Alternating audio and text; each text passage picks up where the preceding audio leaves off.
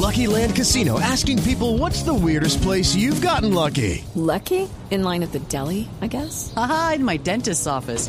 More than once, actually. Do I have to say? Yes, you do. In the car before my kids' PTA meeting. Really? Yes. Excuse me, what's the weirdest place you've gotten lucky? I never win and tell. Well, there you have it. You can get lucky anywhere playing at LuckyLandSlots.com. Play for free right now. Are you feeling lucky? No purchase necessary. Void where prohibited by law. 18 plus. Terms and conditions apply. See website for details. Son las 8 de la noche. Aquí comienza Mesa Blue con Vanessa de la Torre.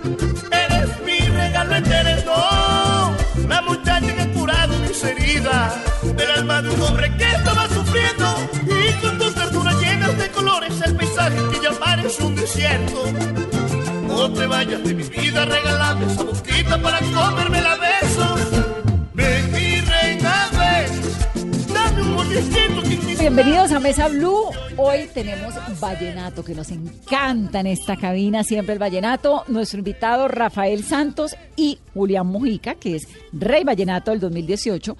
Y Rafa, pues casi que no necesita presentación.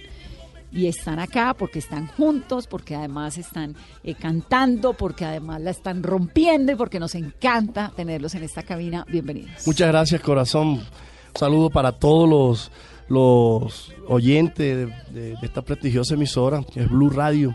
Decirles que pues ustedes tienen que ser uno de los primeros de, de compartir esta noticia, ya que me encuentro aquí como en mi casa.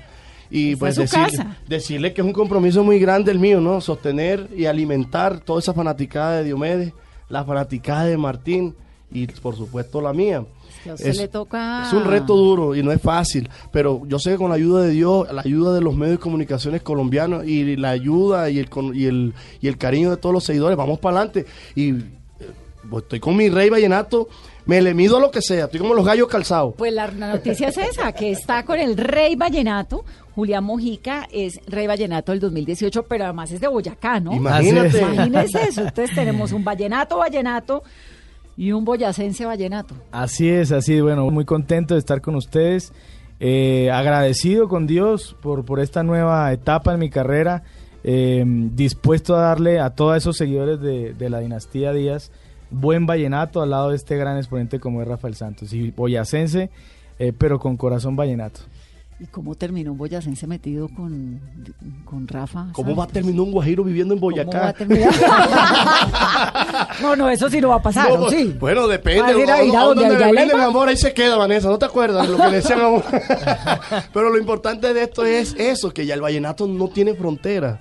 El vallenato ya es del mundo, es un patrimonio. Y nosotros los representantes dignos de, de este arte, de este folclore tan hermoso como la dinastía Díaz, pues estamos obligados, no es que si queremos, estamos obligados a sostener y a mantener el pueblo colombiano a punta de vallenato. Me quedó en la cabeza esa idea que eso que usted me dijo hace unos momentos que a usted le tocaba los seguidores de Diomedes y los seguidores de su hermano. Les voy a contar a las que no saben. Eh, Rafael es hijo de Diomedes Díaz con Patricia, ¿no? El primogénito. primogénito.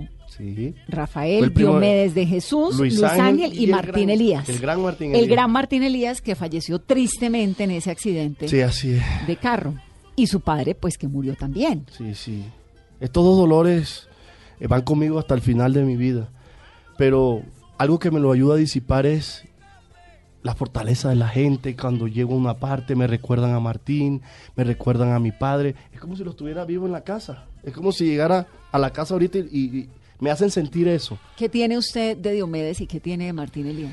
Pues de Diomedes tengo ejemplo, tengo cultura, tengo una dinastía que heredé, pues es la familia más hermosa y maravillosa que, que he, podido eh, tener en mi vida, porque donde llega tiene familias, pero realmente mi papá heredé muchas cosas, la nobleza, la humildad, la sencillez, Una familia, ¿cuántos hermanos tiene realmente? Pues ¿Como 24? comenzamos siendo 28, ya somos 22.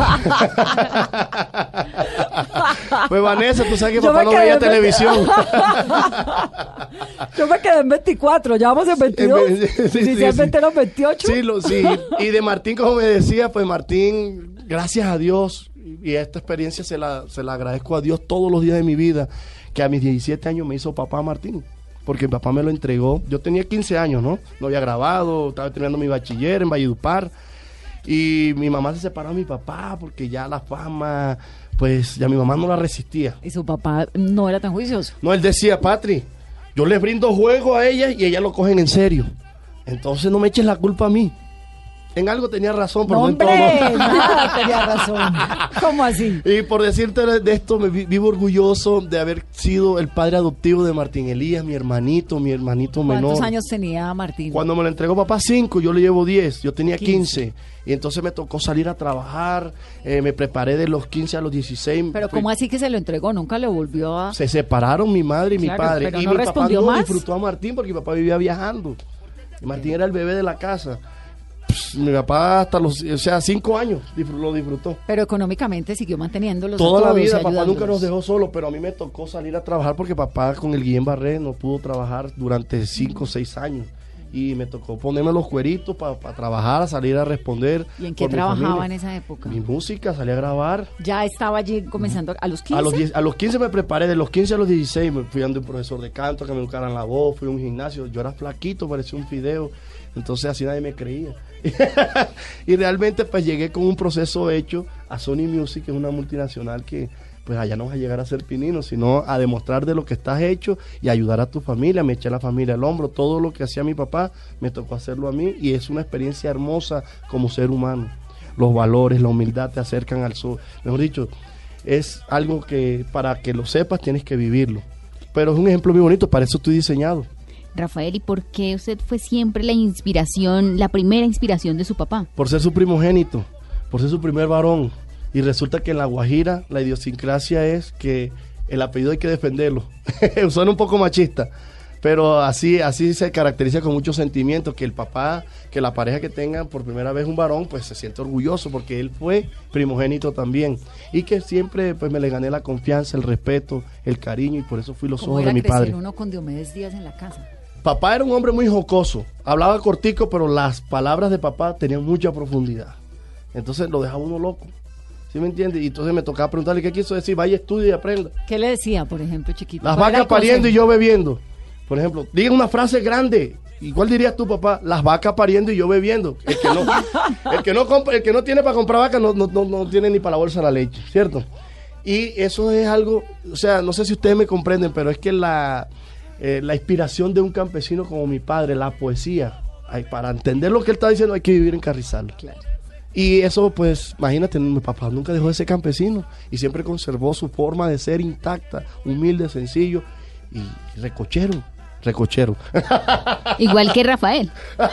no, yo he sido juicioso porque es que para tener- hoy en día para enamorarse hay que tener plata. ya, ya ni que tener amor casi. Hombre, y rumbero. Y, y- y las que uno conoce ya están ocupadas. Y esas son las que sirven, ¿cierto, Vanessa? bueno, uno siempre está abierto. Tan bella. Y la primera canción que le compuso su papá, usted tenía cinco añitos. Cinco sí. añitos, exactamente. Mira, me- ese es otro orgullo que me llevo por su- como hijo de Diomedes, por ser familia de mi familia, valga la redundancia. Y es que por eso papá confió en mí. Para que el día que él no estuviera, hombre, estuvieran los ejemplos, los valores que por, por él yo había visto desde niño. De 22 hermanos, el único que le cantó fue a mí. De 22 hijos. Y varias canciones, ¿no? Mi Y muchacho. en, todas, y en todas sus mejores obras estuvo Rafael Santos. Porque siempre, pues, yo fui la esperanza de mi papá. ¿Cuál es la canción que a usted más le gusta de su papá y de su hermano? La de los dos pencasos todavía me duele. Mi muchacho. Y la de Martín Elías. El terremoto, me encanta. Porque es que con esa canción fue que aprendimos a conocer el ascenso vertical de Martín Elías. Después de 10 años de estar trabajando, no, no, no, no pegaba, no pegaba, no pegaba. Y entonces llegó Rolando Ochoa y le dio una canción bien bonita que se llamó El Terremoto. Y ese terremoto fue el que conocimos nosotros en Colombia, que nos puso a temblar a todos. Y yo tranquilo los dejo que se alegren, porque soy de los que comen por debajo. Y pasamos disimulando todo el tiempo, sí, para evitar lo que viven murmurando. Rafael, y en esa casa de, niño de cinco años, ¿cuáles fueron esos primeros vallenatos que usted escuchó y esas parrandas? Porque usted creció en medio de Correcto. No, es que todos los días había parranda en mi casa, iba Poncho Zuleta, iba Jorge Oñate, o si no nosotros, papá, antes éramos mamá, papá y yo en la casa. Y un día que mi papá no tenía presentación, se iba para donde el maestro Poncho Zuleta, que lo quiero como un papá también, el maestro Jorge Oñate, se- allá se tomaban sus tragos y cosas tan impresionantes, no amanecían bebiendo. Porque cada quien llevaba a su esposa al lado, entonces vamos a acostarnos. Claro, Entonces- se les, se les acabó el, el matrimonio, fue cuando empezaron a no llevar a las esposas a los ensayos. Y bueno, todas esas experiencias yo las viví. De compartir, yo, pues, casi que el tetero mío fue una botella de whisky. Porque es que realmente las parrandas allá son bravas, o sea, eh, tienes la- el, los- el chivo sudado, guisado ahí en, en- en el patio, tienes una caja de whisky, tienes tres gallinas por allá zancochándose en sopa, y la- toda la gente entrando y saliendo y comiendo, eso es un festival. ¿Cuál es la razón por la cual está tan ligado al trago? Y al Por la emoción, la, la y a emoción. noche, y lo a que pasa y al es que amanecer. yo te explico, la bohemia en el vallenato existe como la ranchera, porque son sentimientos hechos canciones. Entonces tú no vas a cantar algo sentimental sin tomarte un traguito. O sea, ¿Se es los toma, imposible cantar pues no es tan, no es que sea imposible, pero no es tan fácil. Pero que jartera, además. no, es que la idea no es emborracharte, la idea es que al menos eh, ubiques la emoción en, en la parranda y que te diviertas tomándote un trago, no tienes que tomarte la botella. Y usted a sus hijos, usted que también es parrandero, que también es vallenato, que también es poeta, que también es todo esto, también crece con los hijos, digamos, era la de su papá pues era una generación que se permitía sí. un montón de cosas. ¿La nuestra también? Pues Vanessa, mi hijo es 100% rolo. Se llama Rafael Santo Díaz Gallego. La mamá es antioqueña. Eh, la mamá eh, heredó de su familia un arte muy lindo que es la de los caballos. Eh, tenemos un restaurante muy bonito, no sé si me dejan decir el nombre. Claro, adelante y todos invitados. Re- además. eh, Todo invitado a chicharrón con arepa y morcito. Eh, eso. está bueno el Restaurante. Mi Margarita, ya en la 222. Pueden ir y ven eh, los expo- la- las exposiciones de los caballos que hacemos. Y pues el hijo mío le gusta cantar en caballo, ¿cómo te parece?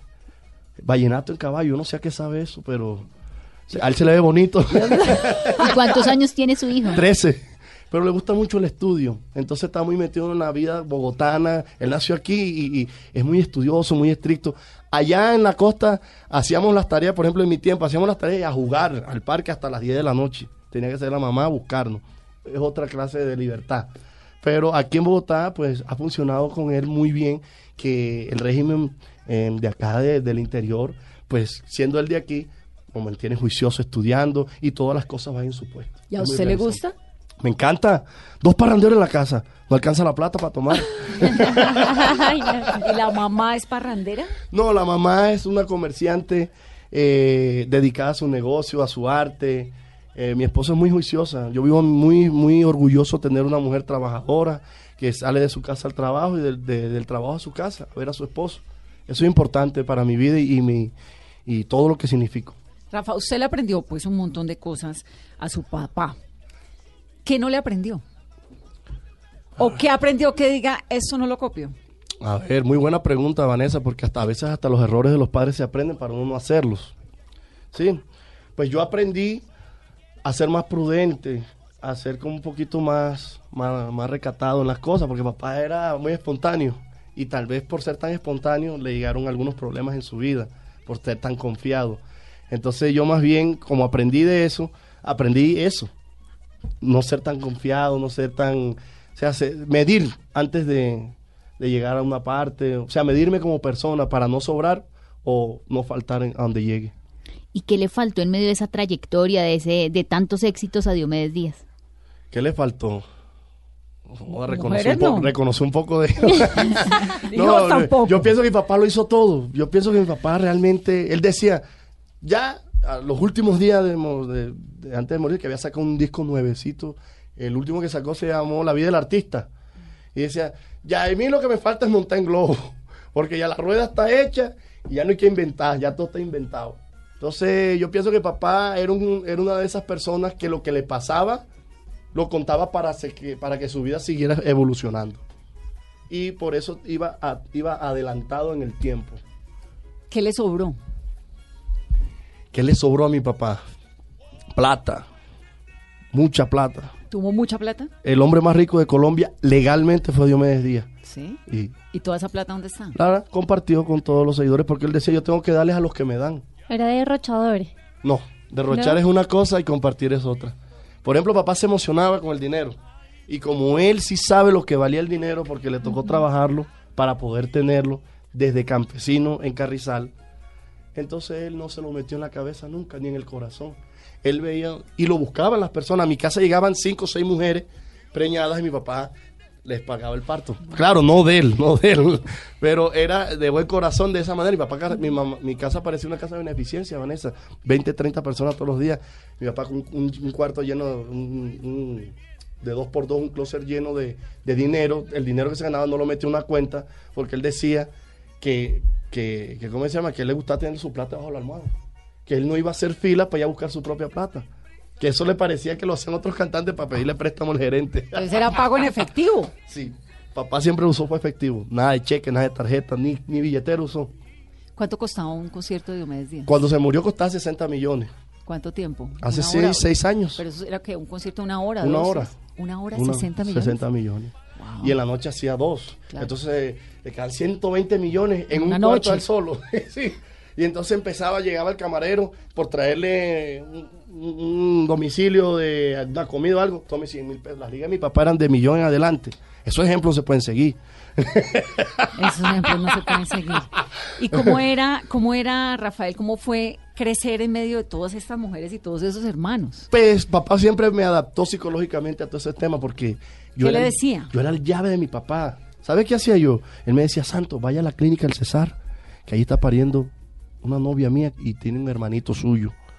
Hágame el favor, págale la cuenta, tome esta plata, pague la cuenta y dele plata a la señora para que le compre ropa a su hermanito. ¿Y de cuántos años Y hacía usted- eso, Rafa? Yo tenía nueve años de edad.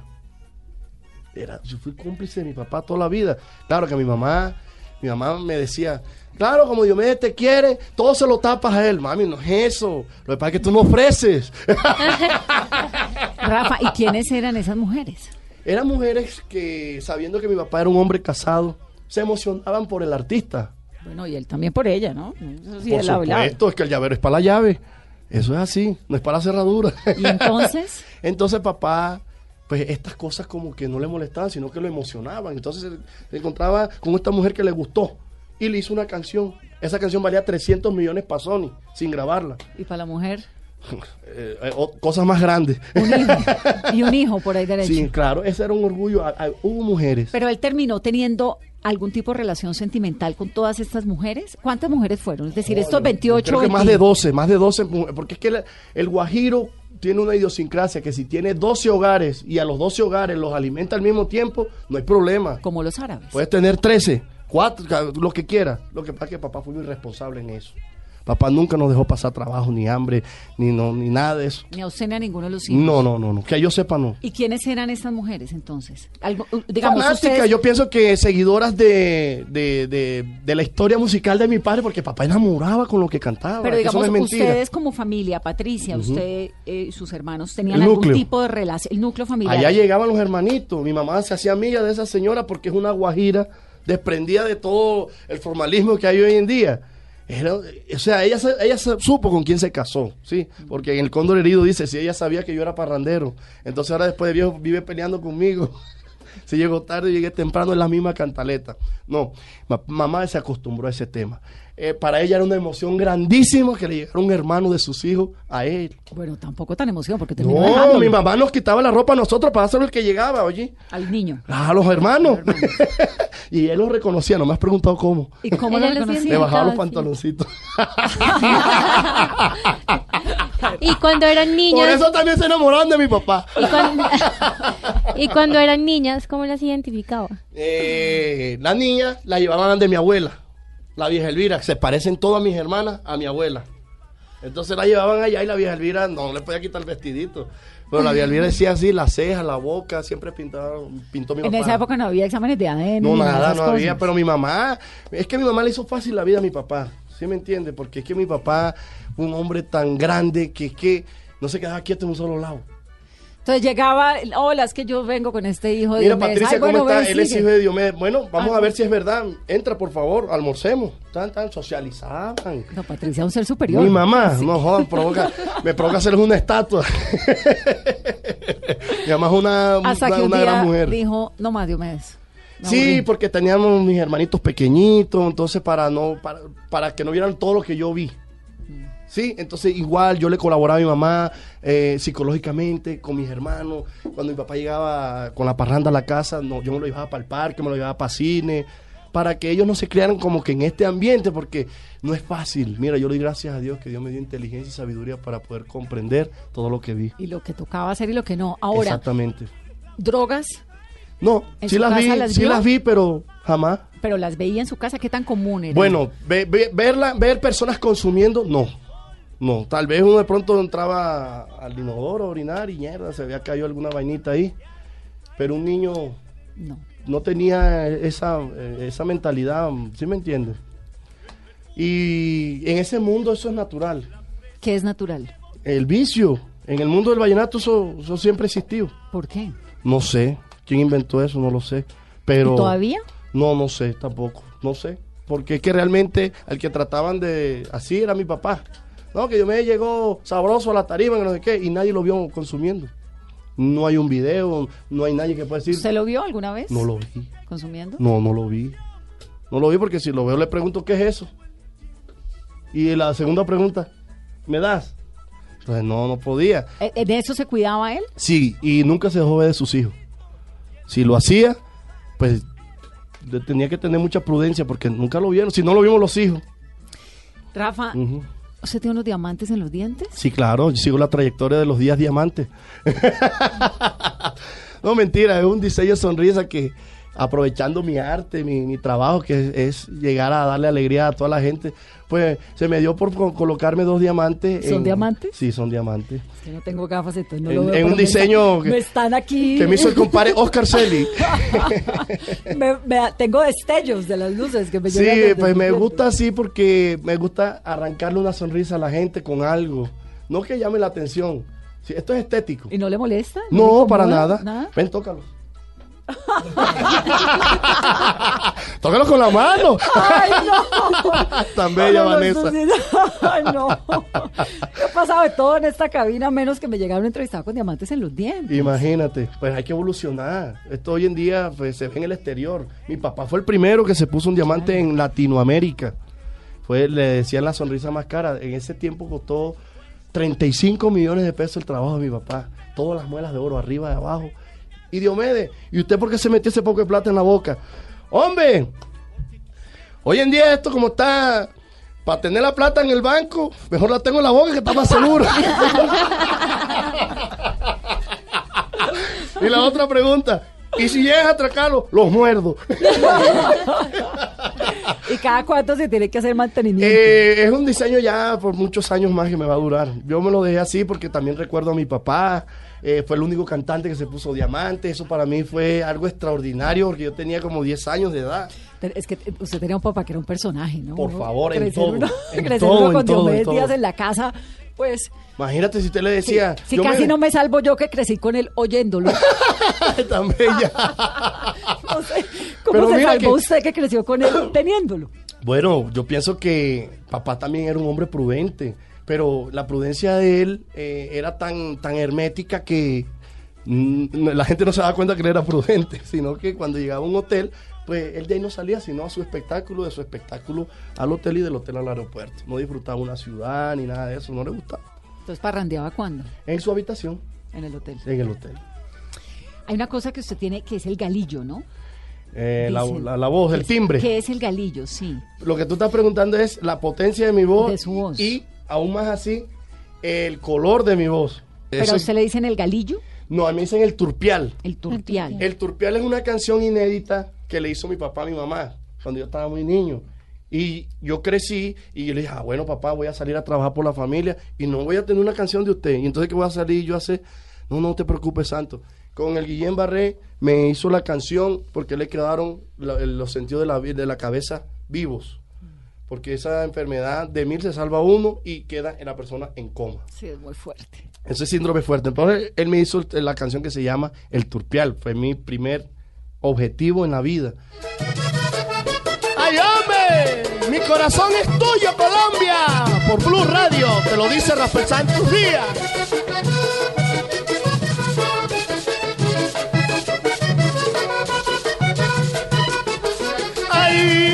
¿Qué sería de una calle sin gente?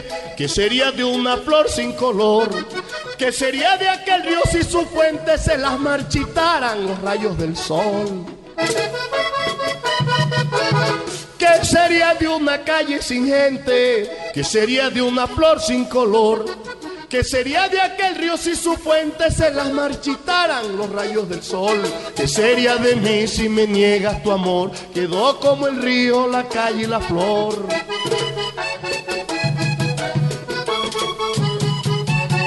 ¿Qué sería de mí si me niegas tu amor? Y esa canción fue un éxito.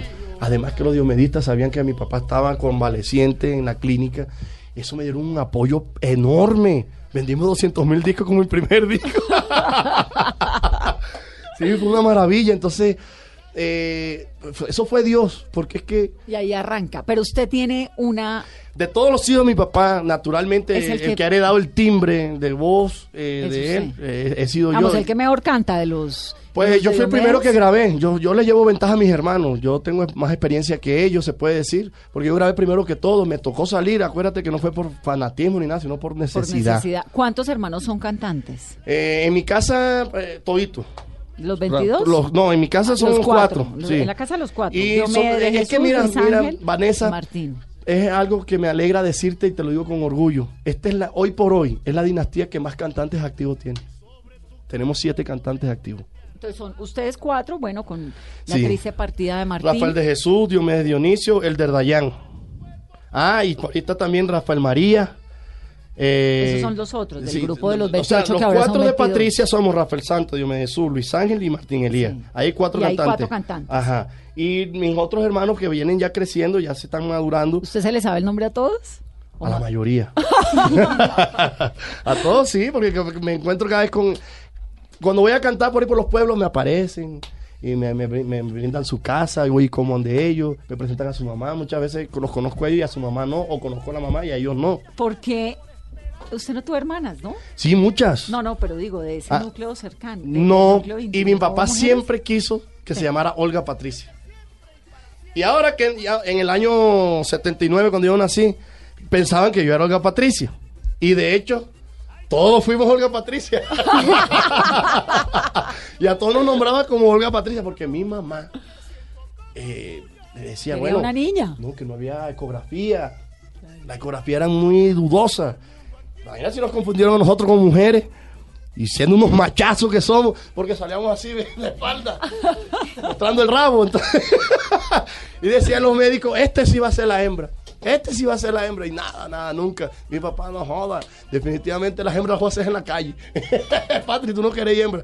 Y mira cómo es Dios de grande como mamá. Cuando le hubiera dado cuatro hembras, no hubiera tenido el apoyo con todo el respeto de estos cuatro varones que en estos dolores no la han dejado sola. ¿Y usted cómo sabe que no? Las mujeres no, no, no, a ver. Llorarían con ella. No, hombre, ¿Y las mujeres la hacemos más que llorar con la mamá. No, pero si lo más lindo que puede hacer una mujer es deshogar sus sentimientos. ¿Tú no has visto una mujer llorando de sentimientos? No me has visto a mí llorando de Me sentimientos. enamorarías y me meto en un problema grandísimo. Entonces, mejor te veo los sentimientos sin llorar.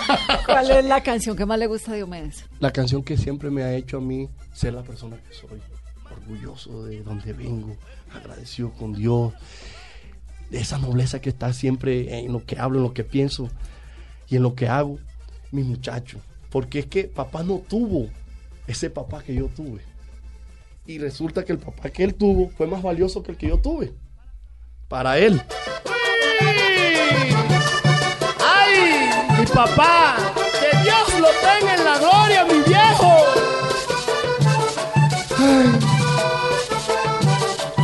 Para todos los niños de Colombia, en nombre de Rafael Santo, con mucho cariño, te lo dedico.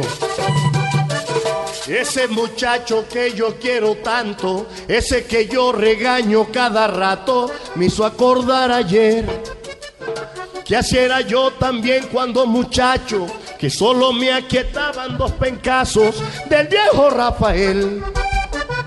Y se parece tanto a papá, hombre del alma buena. Ay, hombre. Y se parece tanto a papá, hombre del alma buena. Se ponía triste al verme llorar y me daba un pedazo de panela y entraba en discusión con mi abuela porque la pobre le reclamaba y por qué diablos me maltrataba que dejara al muchacho tranquilo. Y hoy veo en Rafael Santo mi hijo todavía las costumbres aquellas. Ay papá te amo y hoy veo en Rafael Santo, mi hijo, todavía las costumbres aquellas. Ay, compadre Julián Mujica, muchas gracias por esas notas que me llegan el alma y me hacen cantar bonito. Que viva Boyacá y que viva Carrizal.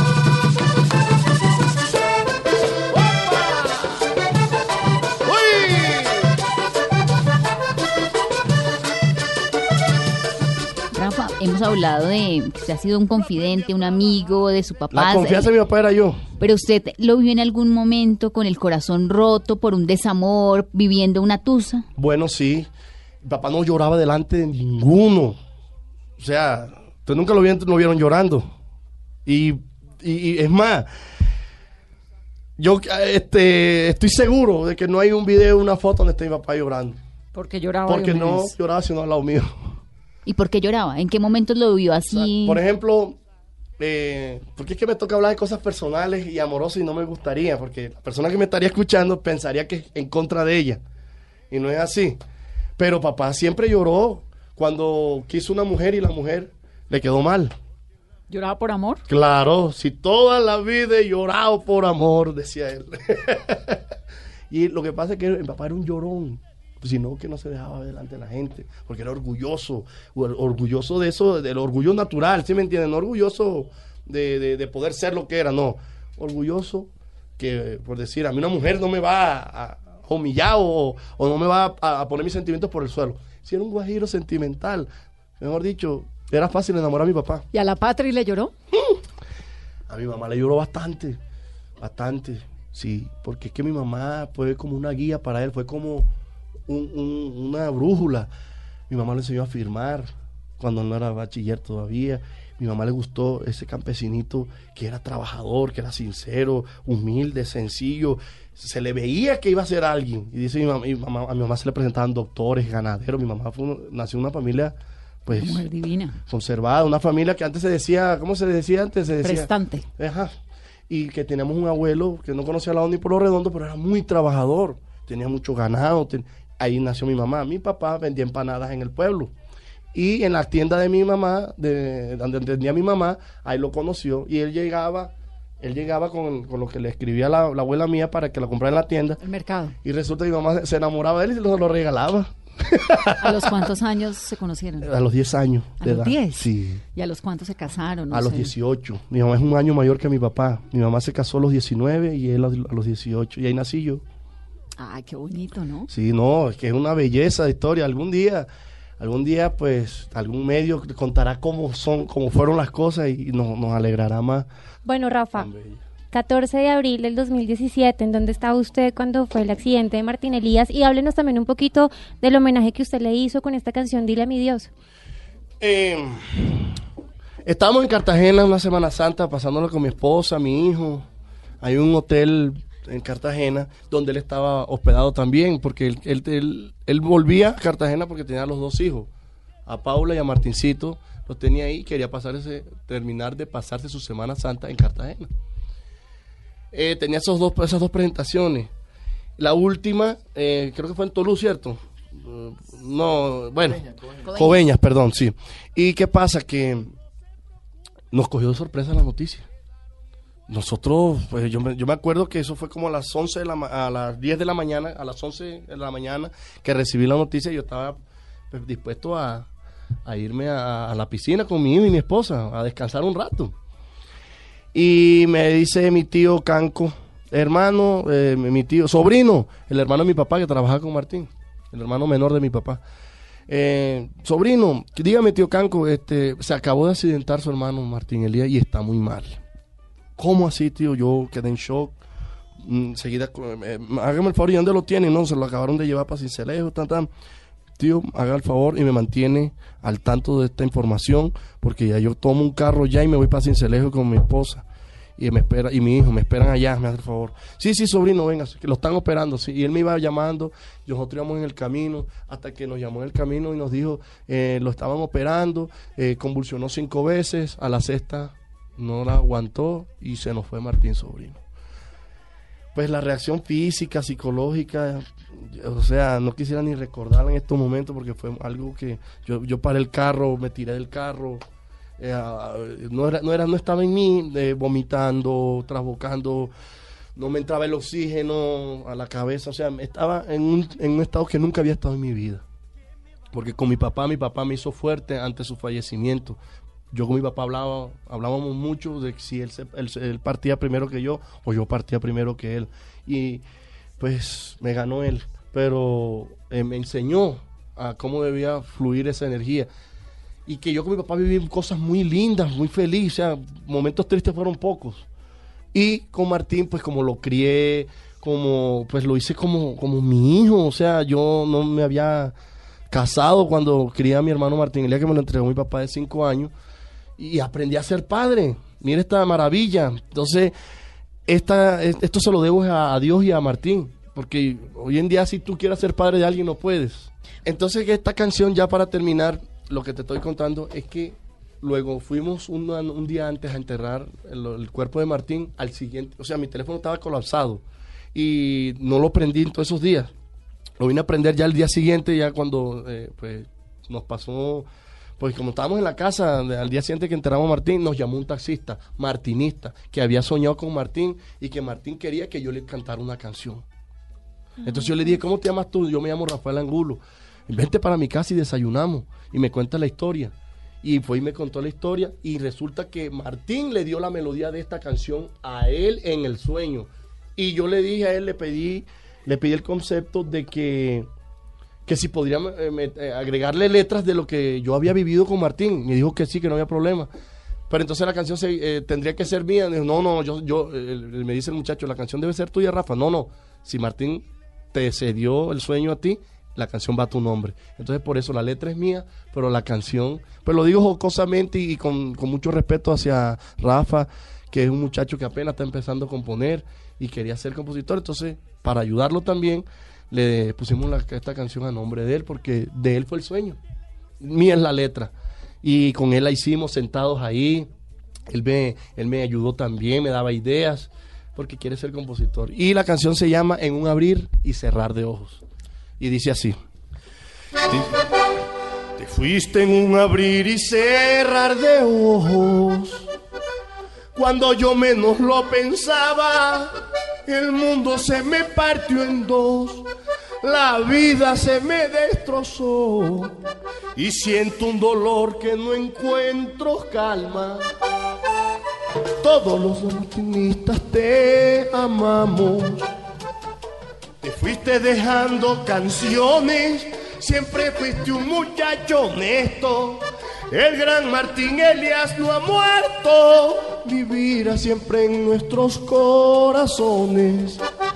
Si tú supieras, hermanito de mi alma, cómo he quedado desde el 14 de abril, hoy sufro mucho y el dolor que a mí me mata, te fuiste un mundo sin tiquete para venir. Dile a mi Dios que estoy dispuesto a la iglesia por ti, para que oremos por tu alma feliz. Y así me dé fortaleza, Señor. Dile a mi Dios que Martín Junior me pregunta por ti. Me dice, tío, yo extraño a mi papá. Nos hace falta Paula Elena y a mí. La vida es corta y tú tienes la eterna.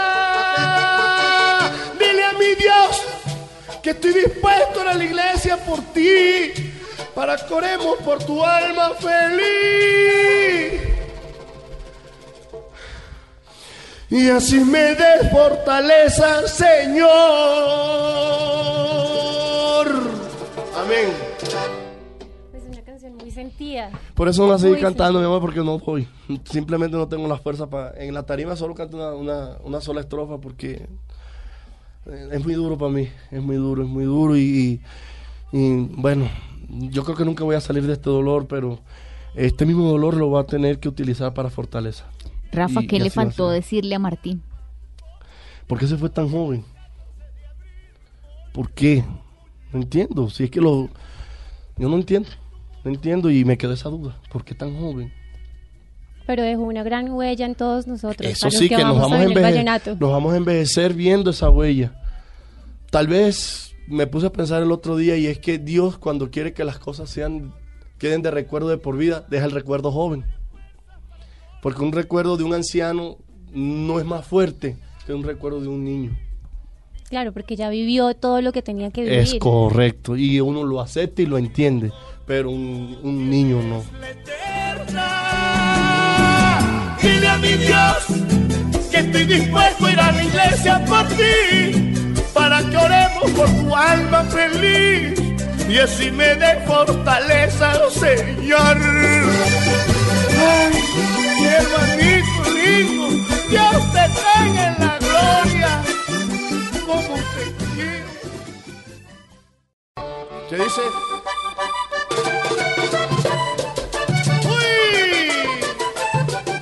Que vivan todos los diomedistas, los martinistas y los santistas. Mi pueblo, no se preocupen que aquí me tienen y los voy a nutrir de música con su apoyo. Muchas gracias.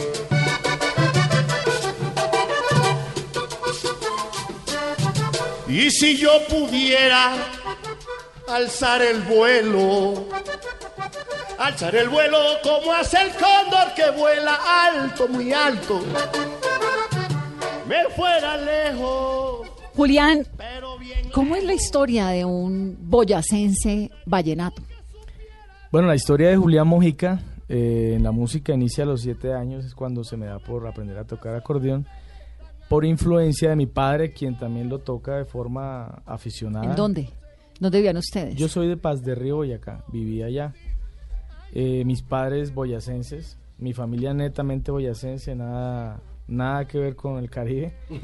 Eh, pero yo digo que el vallenato mm, hace más o menos unos 40 o 50 años eh, entró muy fuerte a Boyacá. Eh, de pronto por mm, las cirúrgicas serías Paz de Río o algo así que traía gente de todo el país, principalmente pues gente de La Guajira también que pues hay una afinidad en, en cuanto a la explotación del carbón, de las minas y toda esta, de toda esta cosa.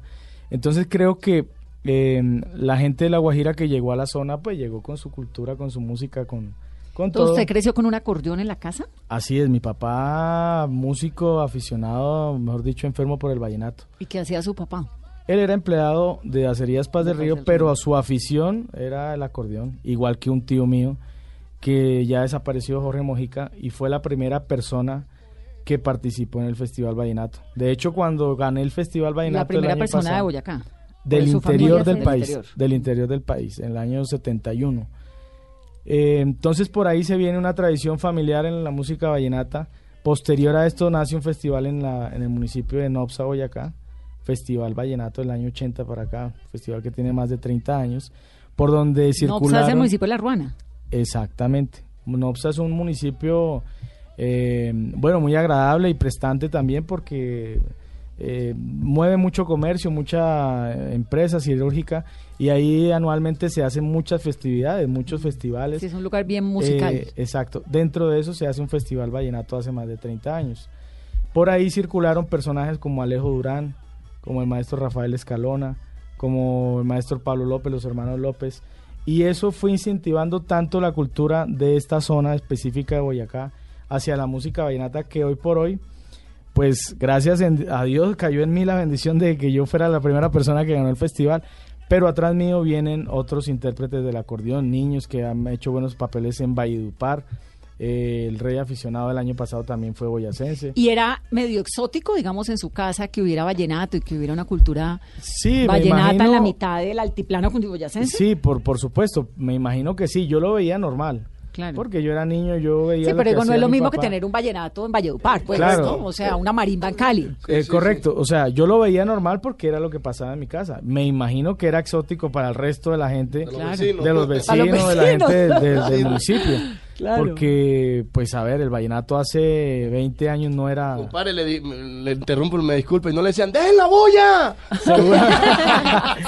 Sí, seguro, seguro. Pero... Claro, una cosa rarísima. Era una cuestión rara, pero el boyacense eh, ha sido una persona que ha querido mucho la música vallenata. O sea, Sí. eh, los artistas boyane- boyacen- eh, perdón, vallenatos anualmente circulan por todas las ferias. Claro, de- no, de- no, no, eso sin duda. Pues, digamos, Es el departamento. el vallenato en todo Colombia, ¿no? Exactamente. Pero Boyacá, o sea, eh, consume mucho vallenato. Yo acabo de venir de hacer, sin estar unido con él, dos presentaciones. Y dije en una que queda cerca del pueblo de él, voy a unir con el rey vallenato, Julián Mujica, el rey vallenato. Se me subieron a la tarima todo el mundo a felicitarme. no, sí. es increíble, o sea, realmente me siento orgulloso de que en el interior de, de- de Colombia pues queramos, queramos también nu- nuestro arte colombiano, que es nuestra distinción en el mundo, como si fuera de allá mismo. Sí. Una vaina impresionante. ¿Cómo será uno tom- tomándose una chicha allá al lado del río Guatapurí? Pues eso le quería preguntar. Está bastante ¿Qué- qué- y- y extraño. ¿Con, con qué lo combinan en, Sí, sí, sí, en? Eh, bueno, Boyacá, qué orgullo, por, qué orgullo. eh, Boyacá, por supuesto, todos Sabajón de Frailejón. Que, que es eh, departamento ¿Cervecero? cervecero, sí, eso ¿Cervecero? sí, ¿para qué? Bueno, pero el vallenato con la cerveza va bien. Por ¿no? supuesto. Y si es costeñita, más. Ay, ahí es la marca. No, bueno, una cerveza sabrosa al lado del río Guatapurí. Ya las, ya, Aquí ya las embarré, siembra, pero bueno. siembra nos gusta. No, afortunadamente, mira, qué orgullo tan importante siento yo. Bueno, pero entonces un momento, espere. ¿Y entonces cómo se conocieron? En alguna, eh, ya yo conocí a Julián, había interpretado algunas canciones, alguna parranda con él, pero hace mucho tiempo. Y pues Dios me iluminó a que fuera él, Vanessa, porque tuve varios pretendientes para esta unión. Varios y muy buenos. Y Reyes también, Vallenato. Pero yo vi en Julián como que lo que continúa en Rafael Santo, lo que sigue para Rafael Santo. Él tiene unas metas hermosas, igual que las mías. Y eso yo pienso que agarrado de las manos los dos, yo pienso que se pueden conquistar. ¿Cómo es eso de la elección del, del, del acordeonero? Explíquelo usted. cómo- Bueno, ah, eh, en el concurso.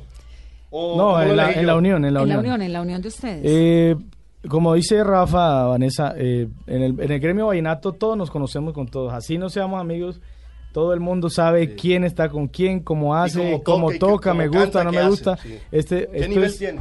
Esto uno conoce desde el, el- valga la ¿Desde el redundancia, principiante? exacto, desde el Hasta el desconocido hasta, hasta el más famoso del gremio vallenato, todos nos conocemos.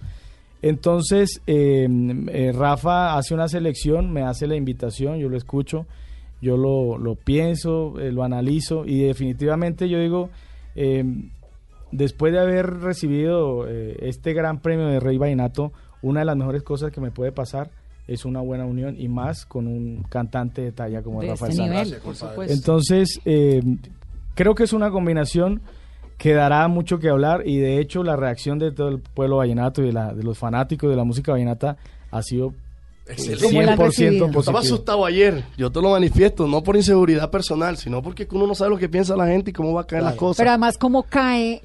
Allá, yo pensaba que no Eh, echa eh, lengua. Velo, ve, como ya está en Bogotá, ya se cree cachaco también. Exacto, se le va a cómo. Entonces, menos mal la gente tomó esta noticia con civilización, lo quieren mucho a él. y al rey vallenato de Boyacá, ¿cómo le va?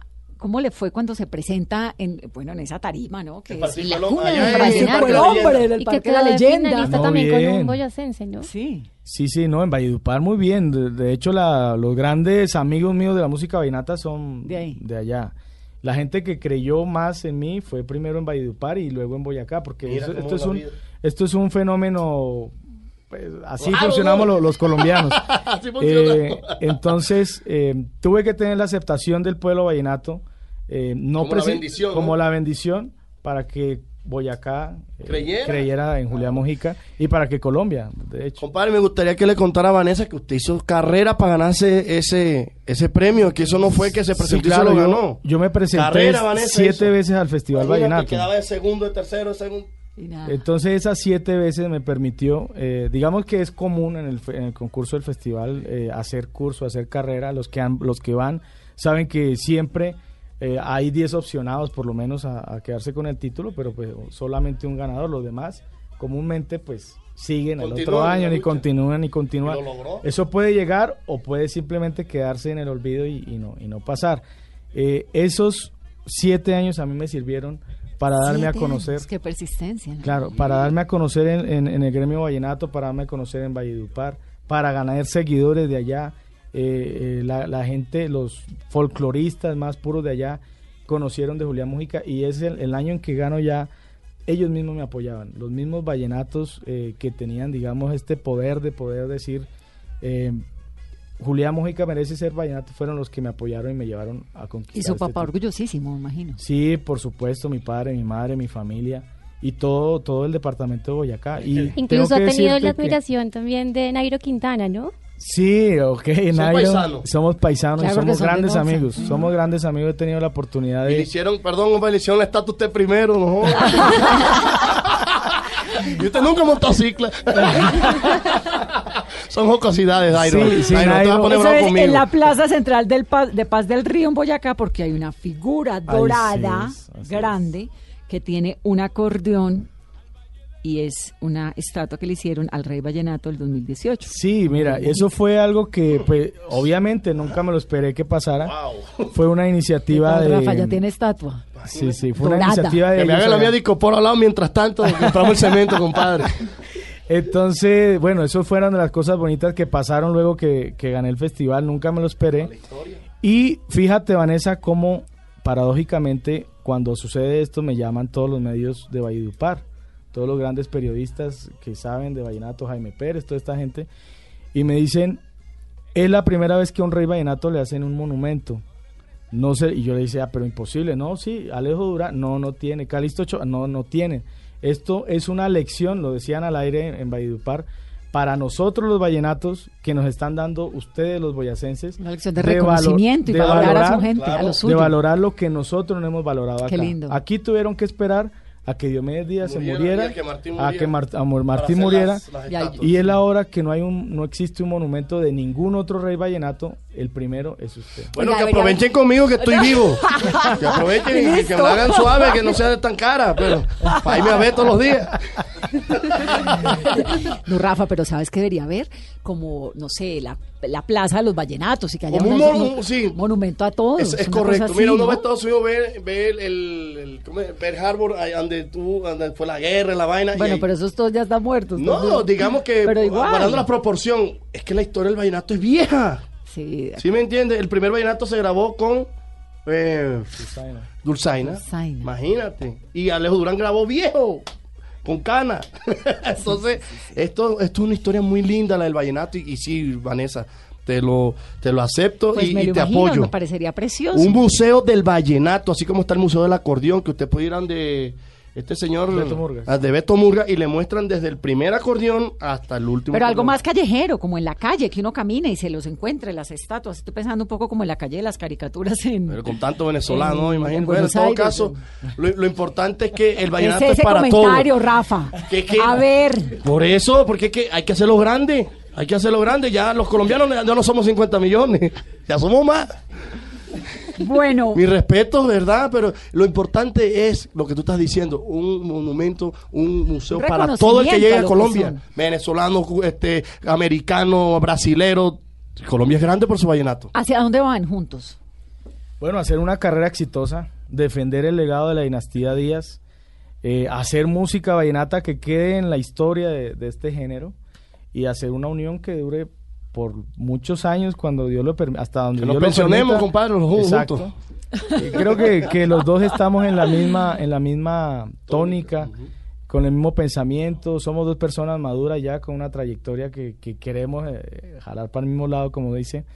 Y, y ante todo yo creo que tenemos la bendición de Dios para poderlo hacer porque las cosas se han dado de esa forma con, con la bendición de Dios y, y así le hemos pedido y así será. Y además tienen, Amén. tienen una combinación indispensable. Claro. Y les sobra. Sí, sí, Voz y acordeón. Imagínate. ¿Para qué más? ¿Cuándo va a ser la primera presentación de ustedes juntos? Bueno, el teléfono es 315-723-7190, todos los, los organizadores de eventos. no, realmente estamos preparando todo. Vamos a salir con un sencillo. pues para darle una probadita a la gente del plato fuerte que viene.